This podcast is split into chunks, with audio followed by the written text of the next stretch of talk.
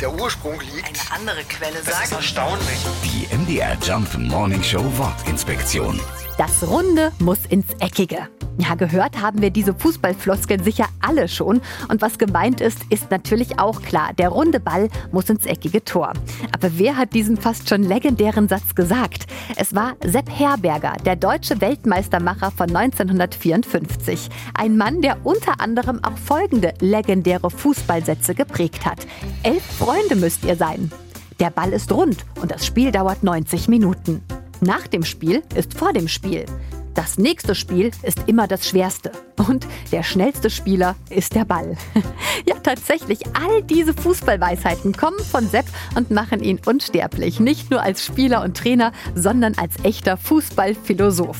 In diesem Sinne, Fußball ist deshalb spannend, weil niemand weiß, wie das Spiel ausgeht.